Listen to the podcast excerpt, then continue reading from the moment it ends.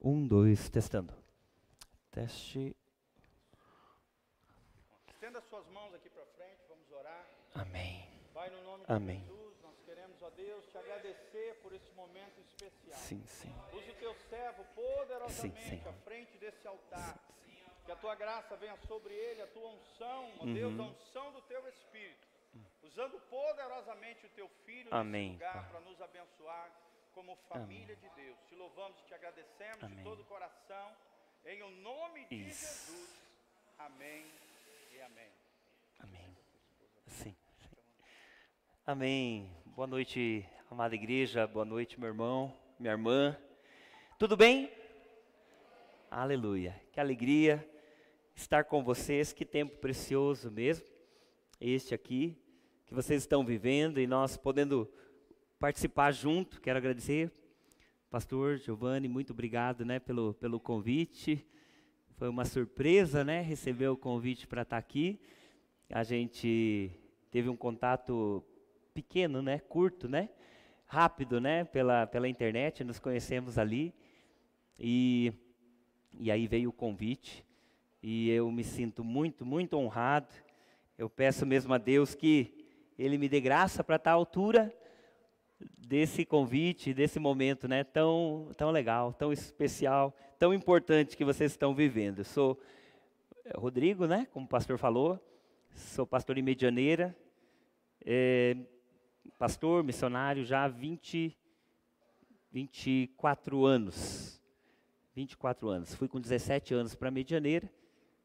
Fomos abrir, implantar a igreja em Medianeira junto com o meu pastor.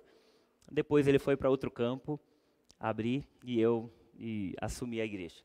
Minha esposa está aqui, pastora comigo, pastora Giovana. E nós temos dois filhos, Tamires e Benjamin. Pena que eu não não preparei a foto para mostrar. São lindos. Puxaram a mãe. Ainda bem, né? Eu quero ler com você Atos dos Apóstolos, capítulo 13. Atos, capítulo 13, verso, verso 36. Vocês estão de aniversário, e isso é muito, muito legal.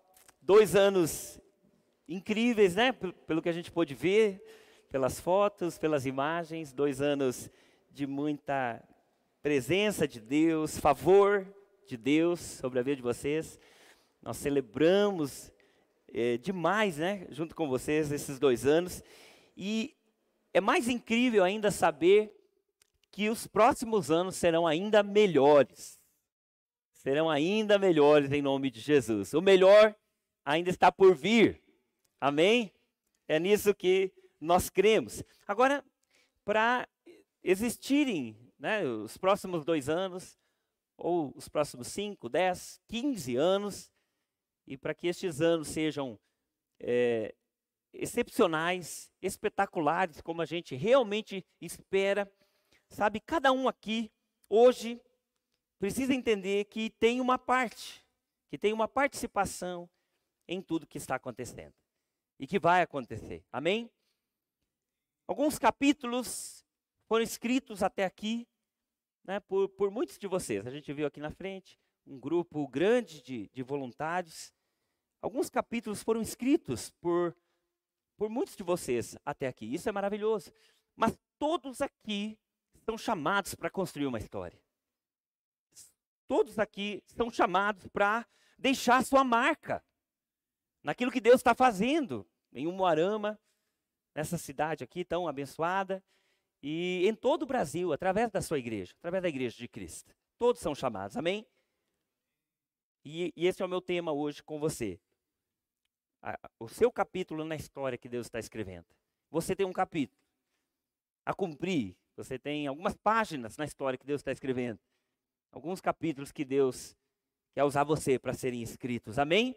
Nós temos que entender o nosso papel, nós temos que continuar o que foi feito até aqui, até esse momento, e nós temos que registrar a nossa marca no nosso tempo, no tempo que estamos vivendo. Quantos querem registrar sua marca nesse tempo que está vivendo? Quantos querem fazer história para a glória de Deus? Fale aí para a pessoa do seu lado, você vai fazer história para a glória de Deus em nome de Jesus. Em nome de Jesus.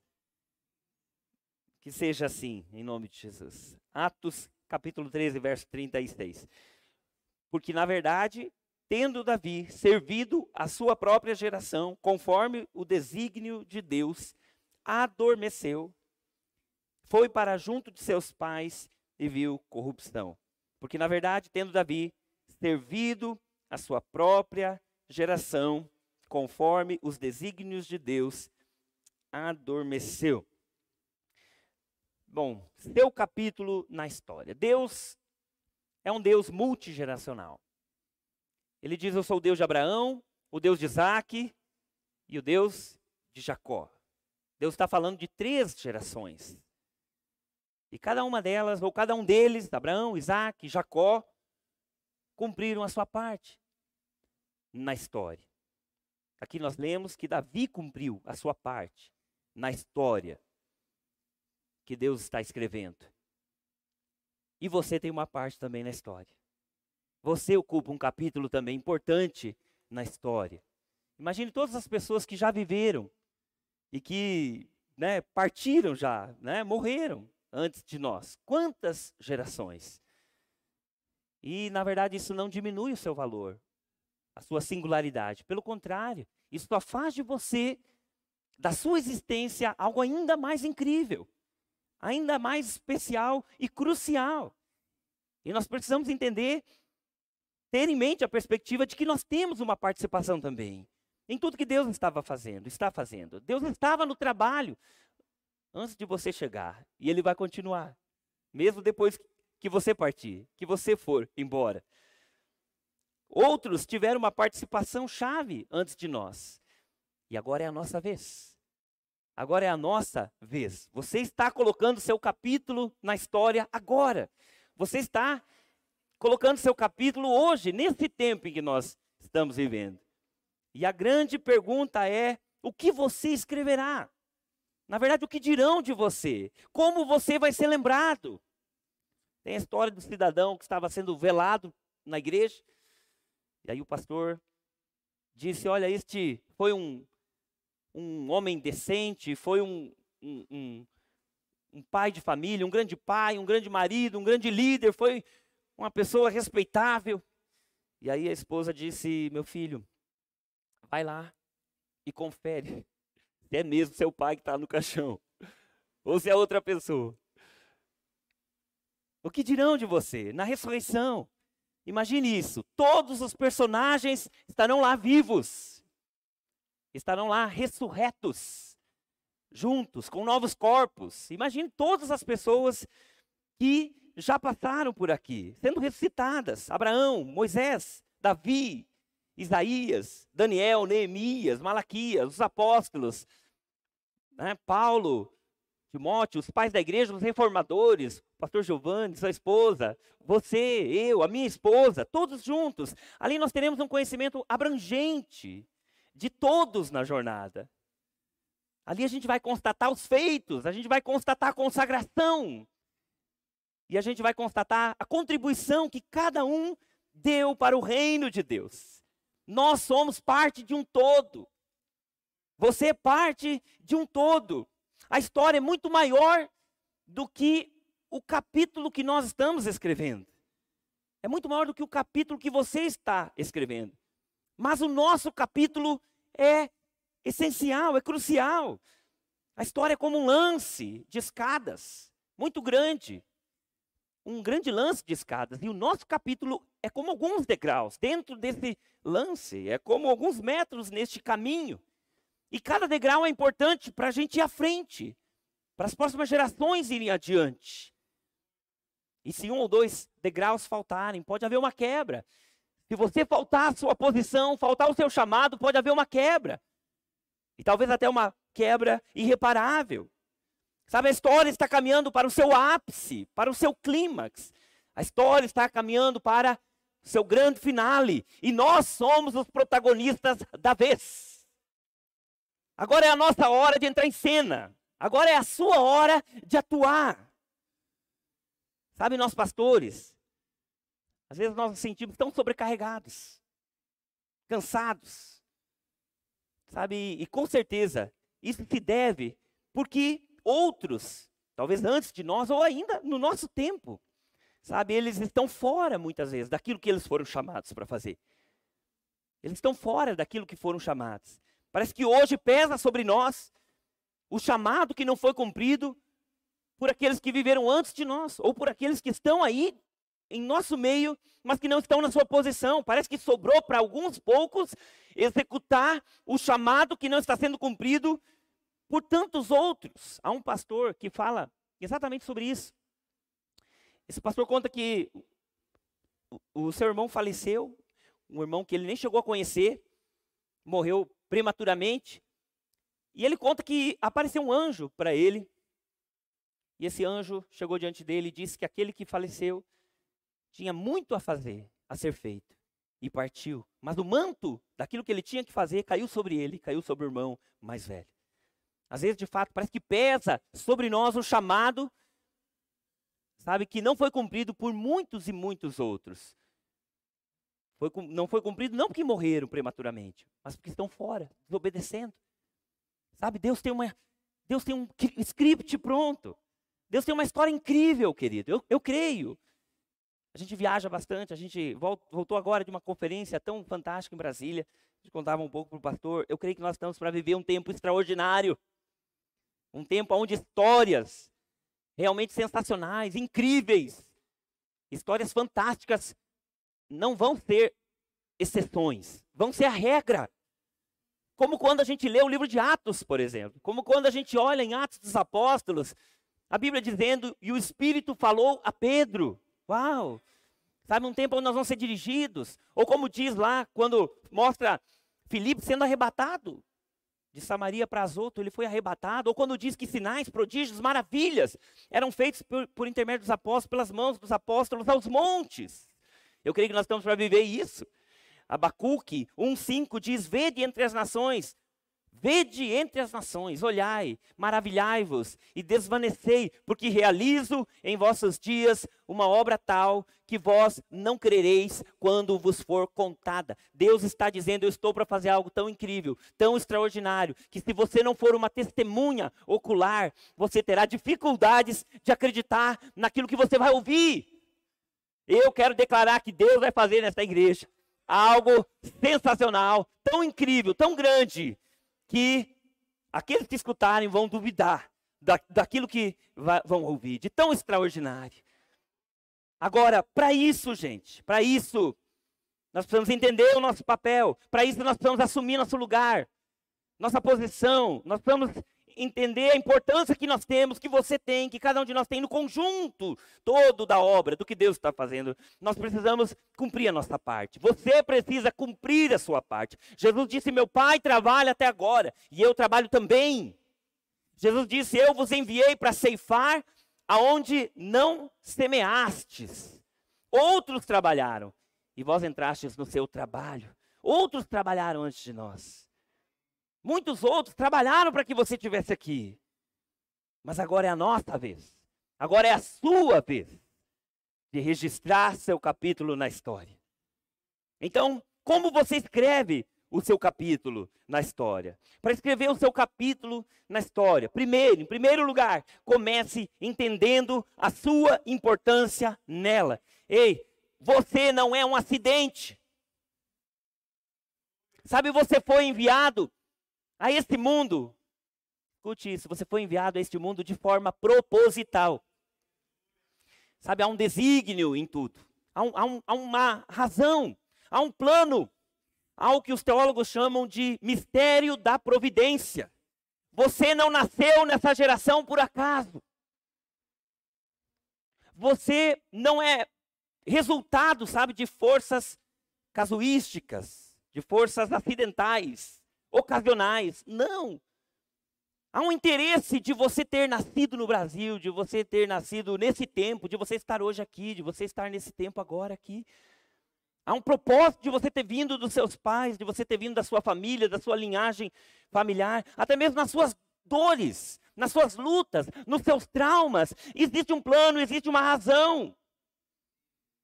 É o que os teólogos chamam de mistério da providência divina. Você foi colocado aqui exatamente para esta hora, exatamente para este tempo. Você tem algo específico a realizar nesse tempo. Para escrever o seu capítulo na história, comece entendendo a sua importância nela. Segundo, para escrever o seu capítulo na história, você precisa ter uma visão perfeita de quem você é. A pergunta de um milhão de dólares é: quem você pensa que é? Pergunte aí para a pessoa do seu lado: quem você pensa que é? Quem você pensa que é? Por que, que essa pergunta? Por que, que essa pergunta é tão importante? Porque o nosso comportamento, ele flui. Veja bem, o nosso comportamento flui a partir da visão que nós temos de nós mesmos.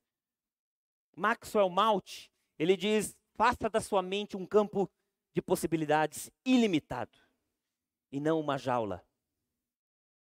Maxwell Maltz diz: baixa autoestima é como dirigir pela vida com o freio de mão puxado. Quantos já fizeram essa proeza? Sabe quando não sabemos quem nós somos? Nós saímos por aí perguntando às pessoas. E geralmente pessoas que não nos conhecem, qualquer um que não nos conheça, saímos perguntando quem nós somos. Nós olhamos nos olhos das pessoas, esperando que elas nos digam quem nós somos. Nós esperamos um elogio, nós esperamos uma palavra, esperamos uma, um reconhecimento, a fim de entender quem nós somos. Você precisa saber quem você é. Significância é uma atitude interior, é uma certeza interna. Significância é uma compreensão do seu valor. Significância é você entender a sua identidade. Quando eu me sinto importante, eu vou tratar as pessoas de maneira importante, como pessoas importantes. Amém? E quando você tenta mostrar a sua importância, você na verdade não sabe de fato a pessoa importante que você é. Quando você briga ou você luta para mostrar significância, você compromete a sua importância. Você tem que ter em mente a pessoa importante que você é. Você tem que saber quem você é. Segundo lugar. Terceiro, para você escrever o seu capítulo na história, você tem que saber responder qual é o seu desígnio. E você precisa permanecer dentro dele. Sabe, tão importante quanto você saber quem você é, é você saber qual é o seu propósito. Na verdade, a sua identidade ela está diretamente ligada ao seu propósito. Não há como você ter uma visão clara de quem você é, da sua identidade, se você não souber qual é o seu propósito. Identidade tem a ver com desígnio. Eu gosto muito de arte, eu gosto de coisas bonitas. Eu gosto de admirar a natureza, eu sou um admirador. E outro dia, escutando uma pessoa falar é, sobre designer, eu aprendi uma coisa que virou uma chave dentro de mim. A pessoa disse: a nossa arte ela é feita com um desígnio.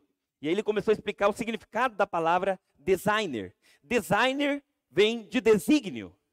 Designer, ou desenho, forma, molde, vem de desígnio desígnio. Por exemplo, né, imagina, aqui é um copo de água, né? Imagina que fosse uma caneca, pense numa caneca. Né? A caneca, ela foi confeccionada para comportar bebidas quentes, por exemplo. Então ela tem uma alça. Para quê? Para que você pegue aquela caneca e não queime a sua mão. Todo designer tem a ver com um desígnio, com um destino. E todo desígnio tem a ver com um propósito. Quando você entende, quando você entende por que Deus te moldou do jeito que moldou, te fez do jeito que fez, te formou do jeito que formou, você entende qual é o seu propósito. Deus te moldou para um propósito. Amém? Deus te fez com um propósito. Cada um aqui foi feito para um propósito. Tá? Qual é esse propósito? Você tem que saber dizer qual é esse propósito. Isso tem a ver com as suas habilidades. Isso tem a ver com os seus gostos, com o que você gosta.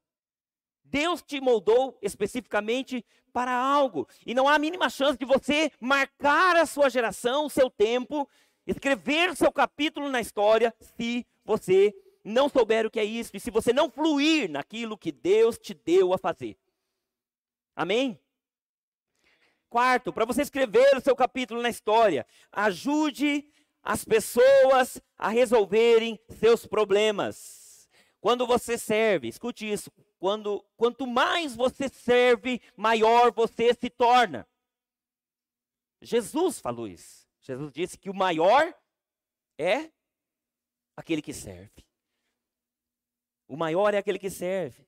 Você será tão grande quanto é capaz de dar resposta aos problemas que as pessoas têm. Você será tão grande quanto é capaz de dar respostas aos problemas que as pessoas têm. Tudo na sua vida é proporcional aos problemas que você resolve. O salário que você ganha, o dinheiro que você recebe todo mês, ele está relacionado aos problemas que você resolve. Você trabalha para resolver problemas. E quanto mais problemas você resolve, quanto maiores os problemas que você resolve, mais você ganha. Agora, se você cria problemas, eu sinto lhe informar que você merece ser multado. Você é alguém que resolve problemas ou você é alguém que cria os problemas. Se você quer ser significante, ser relevante, você tem que ajudar as pessoas a resolver os seus problemas. Há três valores fundamentais na resolução dos problemas das pessoas. Primeiro, você não pode ajudar alguém que não tenha um problema. Jesus disse isso da seguinte forma: os sãos não precisam de médico.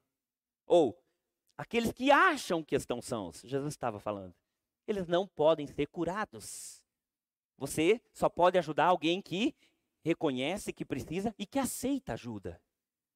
Amém? Você não pode ajudar alguém que não reconhece e que não aceita ajuda. Segundo, você nunca deve trabalhar mais a respeito do problema de alguém do que a própria pessoa. A verdade é que há pessoas que elas não se ajudam, elas só querem ser ajudadas. Quantos me entendem aqui? E terceiro, nunca resolva um problema para a pessoa, apenas resolva os problemas com a pessoa. Amém? Para escrever o seu capítulo na história, ajude as pessoas a resolverem os seus problemas. Quinto, para escrever o seu capítulo, aprenda a honrar as outras pessoas e receber aquilo que Deus deu a elas. Sabe, nós não temos em nós mesmos tudo o que precisamos para chegar aonde devemos chegar. Nós não temos em nós mesmos tudo. Nós precisamos dos outros. Diga, eu preciso de outras pessoas. Eu não tenho tudo. Sabe, eu seria muito medíocre, muito medíocre se eu não recebesse de outras pessoas. Por que, que a gente vai, a gente vai aprender, a gente vai receber de outras pessoas? Porque eu não tenho tudo em mim. Eu não tenho tudo. Se eu não tivesse outras pessoas em minha vida, com certeza eu seria muito medíocre. O orgulho nega os benefícios de outros a nós. O orgulho nega os benefícios de outros a nós. Deus nos fez bastante humildes quando colocou em outras pessoas aquilo que nós precisamos. Nós vamos receber dos outros muitas vezes. Deus vai usar outras pessoas. Deus vai falar através de outras pessoas. Amém? E para você receber tudo que é seu, você precisa aprender a honrar as pessoas. Honrar as pessoas. É a grande chave para você destravar os tesouros que Deus escondeu dentro delas. Honrar as pessoas é a grande chave para você destravar, descobrir, trazer à tona os tesouros que Deus escondeu dentro das, dos outros. Enquanto nós não aprendemos a honrar ou andar no princípio da honra, nós jamais vamos descobrir tudo o que Deus entregou aos outros para que seja derramado sobre nós. Você tem que viver em honra, você tem que viver em honra. A honra e a humildade, elas encurtam caminho. Honra e humildade encurtam caminho. Sabe, Deus nunca planejou que a vida fosse tão difícil. Que nós tivéssemos que trabalhar tanto ou dar tão duro para chegar, para conquistar, para ter as coisas, para a gente brilhar. Não, Deus planejou que a gente vivesse em honra, que a gente andasse por princípios. Amém? A honra encurta caminhos. A honra nos coloca mais à frente. Ela nos dá uma vantagem na vida. Honrar nos dá acesso de filhos. Nos, nos possibilita receber a herança a que a gente tem direito. Celebre as pessoas na sua vida. Honre as pessoas. Honre todas as pessoas. Honre seus pastores, honre seus líderes. Honre aquele que serve. Até mesmo aquela pessoa que você não, não gosta muito. Honre essa pessoa. Mike Murdock dizia que as pessoas pelas quais a gente tem uma certa repulsa, tem algo escondido nelas que nós precisamos. Muitas vezes somos confrontados, essa é a verdade, pelo comportamento delas, porque tem algo em nós que precisa ser mudado. Honre e você vai receber o que essas pessoas têm a derramar. Amém? Para escrever o seu capítulo na história, muito importante, financie o futuro. Transmita para as próximas gerações com aumento, com aumento, tudo aquilo que você tem recebido. Imagine se três gerações passadas, por exemplo, alguém tivesse pensado em você, tivesse pensado nos seus filhos, pensado nos seus netos, pensado e investido nas próximas gerações, olhando as próximas gerações, aonde você estaria hoje? O pastor falou de um caixa para emergências, né? Falou de um caixa pensando no futuro, pensando numa possível construção, numa possível aquisição. Imagina se lá atrás alguém tivesse pensado assim em você. Aonde você estaria hoje? Sabe, os descendentes de Davi começaram a vida com um grande favor diante de Deus. Porque favor é a maior riqueza. Favor diante de Deus é como dinheiro no banco do reino. Deus disse para Davi: Davi, eu vou abençoar sua descendência de maneira que não vai faltar diante de mim descendente seu que se assente sobre o trono de Israel. Davi, eu vou abençoar o seu filho, Salomão, de maneira que se ele errar, eu vou fustigá-lo com varas, com açoites, mas eu jamais vou apartar a minha misericórdia dele. Deus estava dizendo, Davi, você depositou na minha presença enquanto você estava vivo, e quem irá colher, quem irá sacar, serão seus filhos. A fidelidade de um homem será a colheita das futuras gerações. A fidelidade de uma pessoa será a colheita das futuras, da, da sua geração. Olha só como nós somos, né? Olha como a gente, a gente enfatiza mais a maldição geracional do que a bênção geracional. Deus diz: Eu vou visitar a iniquidade dos pais nos filhos até a terceira e quarta geração. Mas eu vou fazer misericórdia até mil gerações. Mil gerações daqueles que me amam e guardam os meus mandamentos. Deus está dizendo, Deus está falando, eu vou fazer misericórdia por você por conta da obediência dos seus pais. Ou eu vou fazer misericórdia por todas as suas gerações, por amor a você, por causa da sua obediência. Uau, isso é demais. Deus disse a Abraão: Eu vou fazer de você uma grande nação, eu vou te abençoar, eu vou engrandecer o seu nome, e eu vou é, fazer de você, todas as famílias da terra serão abençoadas em você. Deus estava dizendo assim: Eu vou abençoar pessoas por sua causa, Abraão. Sabe, existem é, bênçãos que você vai receber de graça só por entrar na bênção de outra pessoa.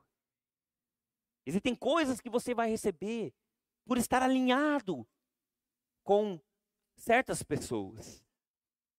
Uma herança dá às pessoas uma vantagem na vida.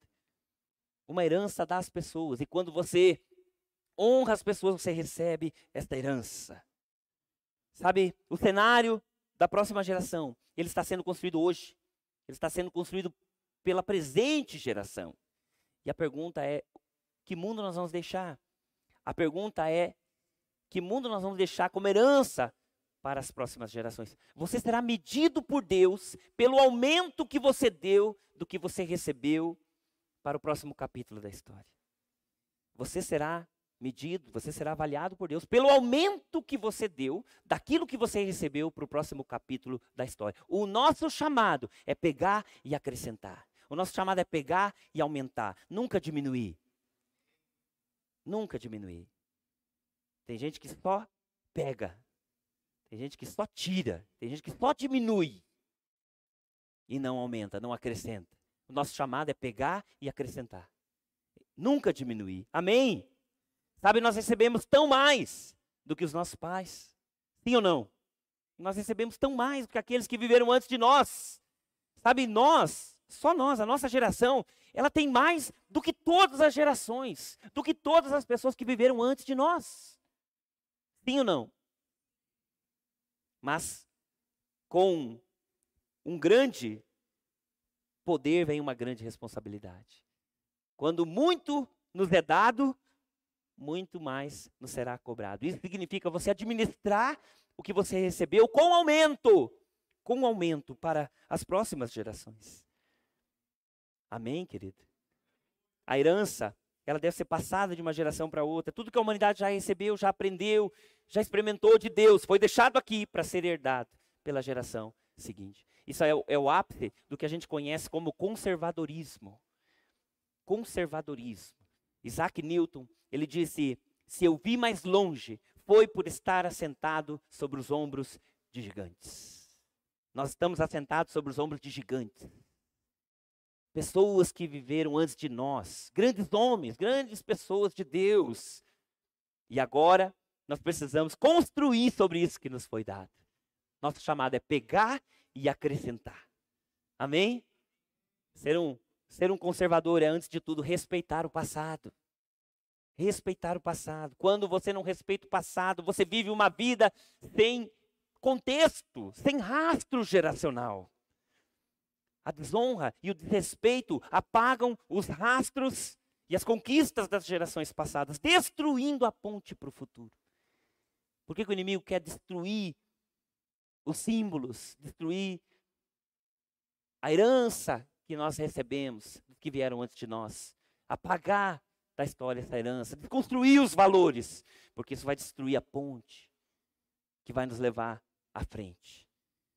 Muito grande é a nossa responsabilidade. Um grande poder exige uma grande responsabilidade. Nenhuma geração recebeu mais do que nossa. Nenhuma geração recebeu tanto quanto a nossa. E cabe a nós transmitir agora, com aumento, para as próximas gerações. Tudo que nos foi dado. Para escrever, em penúltimo lugar, para escrever o seu capítulo na história, você precisa liberar as palavras proféticas sobre o futuro. Você precisa liberar as palavras proféticas sobre o futuro. Deus está restaurando o ministério profético no mundo. Nós estamos vendo de novo o mover profético. O pastor contava, né, das conferências que esteve, nós Tivemos agora, voltamos agora de uma conferência, quanto um mover profético incrível. A profecia sendo restaurada no meio da igreja. Sabe, Pedro, ele disse o seguinte, Atos capítulo 2. Ele disse: Vós sois filhos dos profetas e da aliança que Deus fez com os vossos pais. Porque todos os profetas, Pedro fala, a começar por Samuel e todos que o profetizaram depois dele, também falaram a respeito desses dias. Sabe o que Pedro estava dizendo? Isso que nós estamos vivendo, o Pentecostes, isso que nós estamos vivendo, as línguas repartidas de fogo, o, o, a multidão ouvindo o Evangelho, as grandes coisas de Deus, cada uma no seu próprio idioma, isto foi gerado lá atrás. Isso foi gerado pela palavra profética. Isso que nós estamos vivendo agora, Pedro estava falando, é fruto da profecia. Nós somos gerados pela palavra profética. Jesus disse, Evangelho de Mateus, capítulo 17, ele falou: Olha, eu não oro só por estes discípulos, mas por todos que virão por intermédio deles. Nós somos filhos da profecia. Nós somos filhos da profecia. Nós vemos hoje algo incrível acontecendo no Brasil. Eu não sei, eu não sei aonde você busca informações. Eu não sei em que página você está lendo. Mas o Brasil é outro hoje. O Brasil é outro. E as projeções, as previsões são maravilhosas a respeito do Brasil.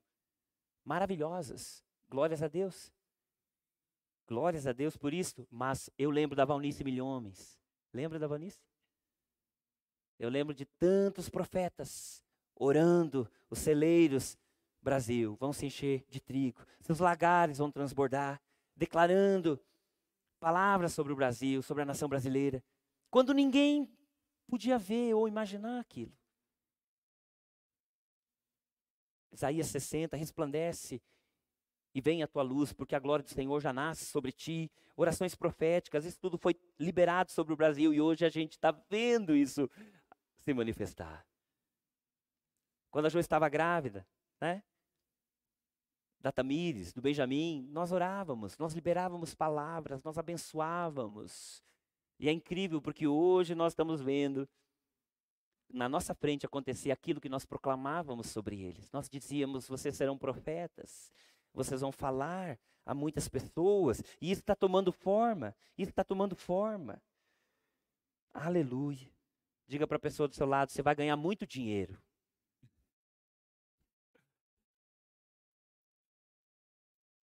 Diga para ela assim: Deus vai lhe surpreender. Agora fala assim para ela: Fique fiel a Deus, hein? Não desapareça. É uma tendência, não é? Uma coisa terrível. Quando as pessoas começam a transbordar das bênçãos, mas depois elas começam a naufragar nas bênçãos, a se afogar com as bênçãos. Ah, sabe, é incrível. Quando você entende o poder profético que te foi dado de criar realidades. O poder profético que te foi dado de criar realidades. Olha o que, que Deus diz, Isaías 51, 16: Põe as minhas palavras na tua boca e te protejo com a sombra da minha mão, para que eu estenda novos céus e funde nova terra. Entenda o contexto aqui. As palavras proféticas, as palavras proféticas, elas vão trazer a realidade elas vão trazer a materialização, realidades celestiais sobre a terra. Quem pegou?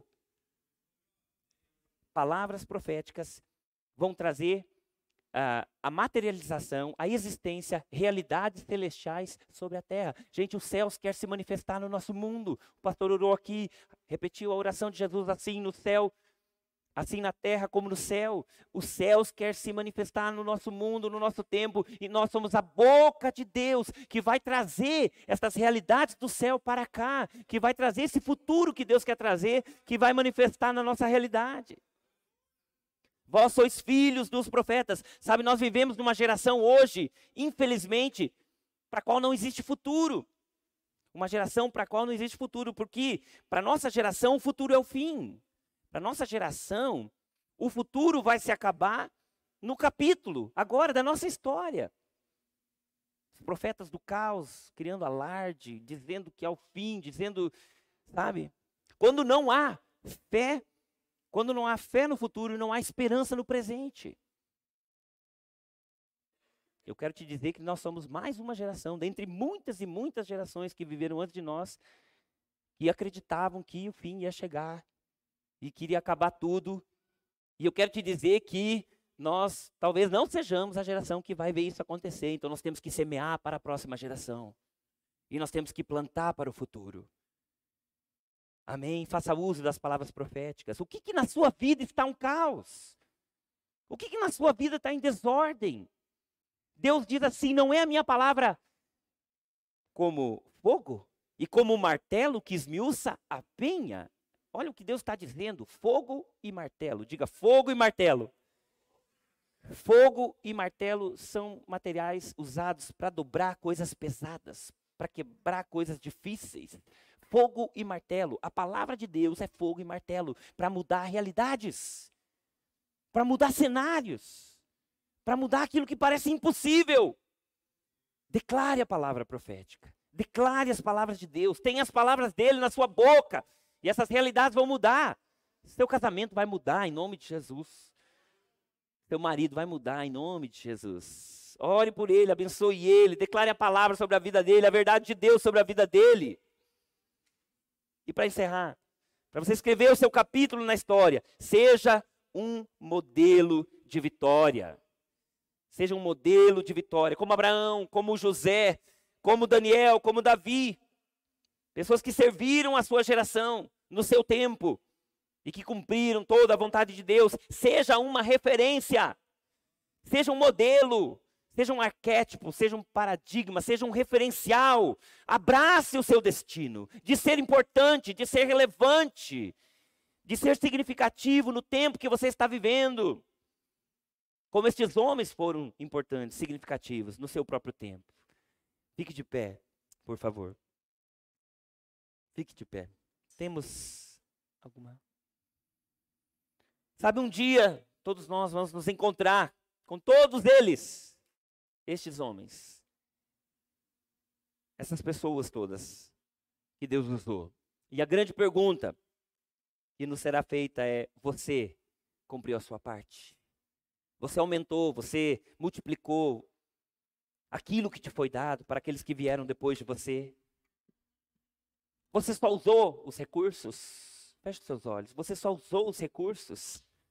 Você só sugou, você só extraiu, você só tirou? Ou você construiu? Você acrescentou? Você contribuiu? Você não existe como um fim para si mesmo. Você não existe como um fim para si mesmo. Você está aqui pelos que estão à sua volta e você está aqui pelos que ainda vão nascer. Cabe a você investir no futuro deles. Cabe a você usar os recursos que te foram dados. Cabe a você agora cumprir com a sua parte.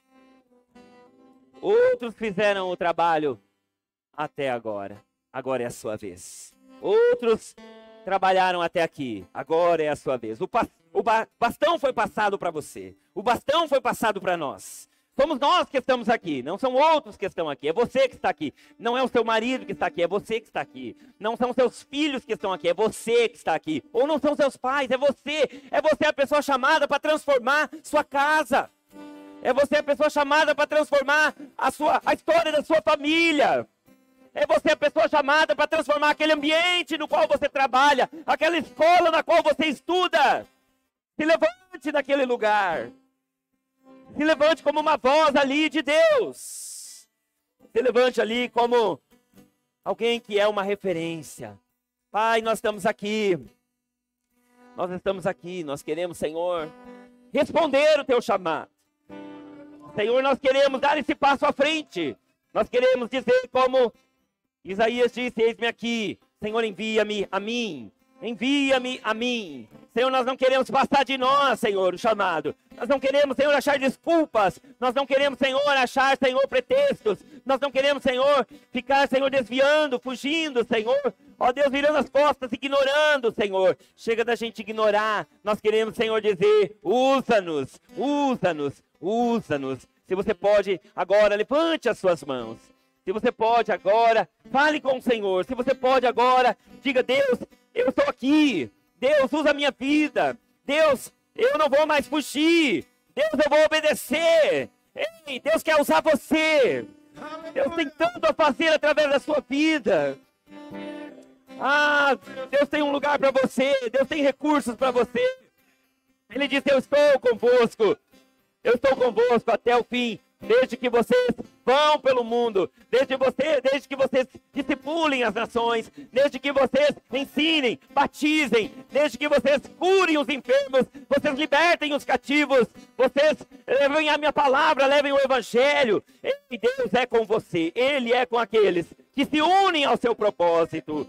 Em nome de Jesus, tira no Senhor a mentalidade vítima, tira no Senhor da mentalidade, Deus, de miséria, Senhor. Tira-nos, Deus, da passividade. Tira-nos, Senhor. Eu oro, Deus, do banco, Senhor. Tira-nos dessa posição de inércia, dessa posição, Senhor, de satisfação, Senhor. Ó Deus, de braços cruzados, Pai. Leva-nos, Pai. Usa-nos, inquieta-nos, Pai. Pai, que não possamos mais viver nenhum só dia da nossa vida de forma medíocre, de forma comum, de forma banal. Não, Senhor.